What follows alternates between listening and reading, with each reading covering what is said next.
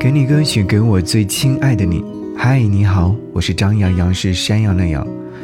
前两天的时候，有位听众给我发来留言，他说：“嘿，张阳你好啊，今年四月偶然在喜马拉雅上听到你的节目，虽然算不上是忠实粉丝，但是你的节目陪伴我大半年，让我从最低谷慢慢走出来。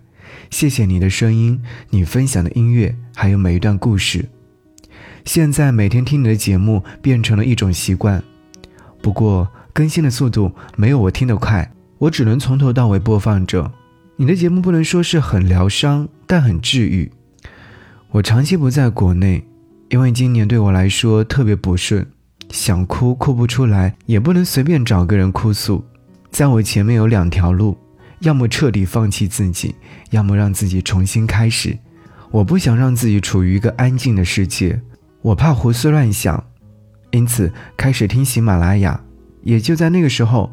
听到你的节目，让我重新调整好自己，再次出发，所以谢谢你。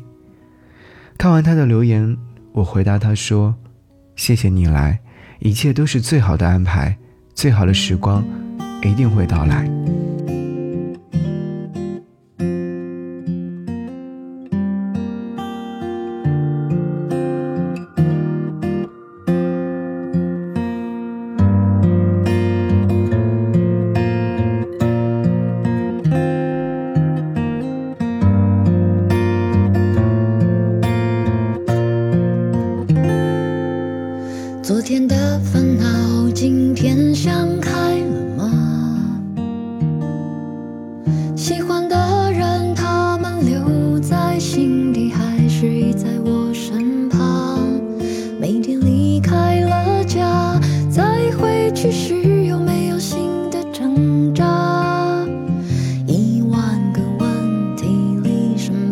最简单的回答？有过的心愿，如今。是现实还是幻想？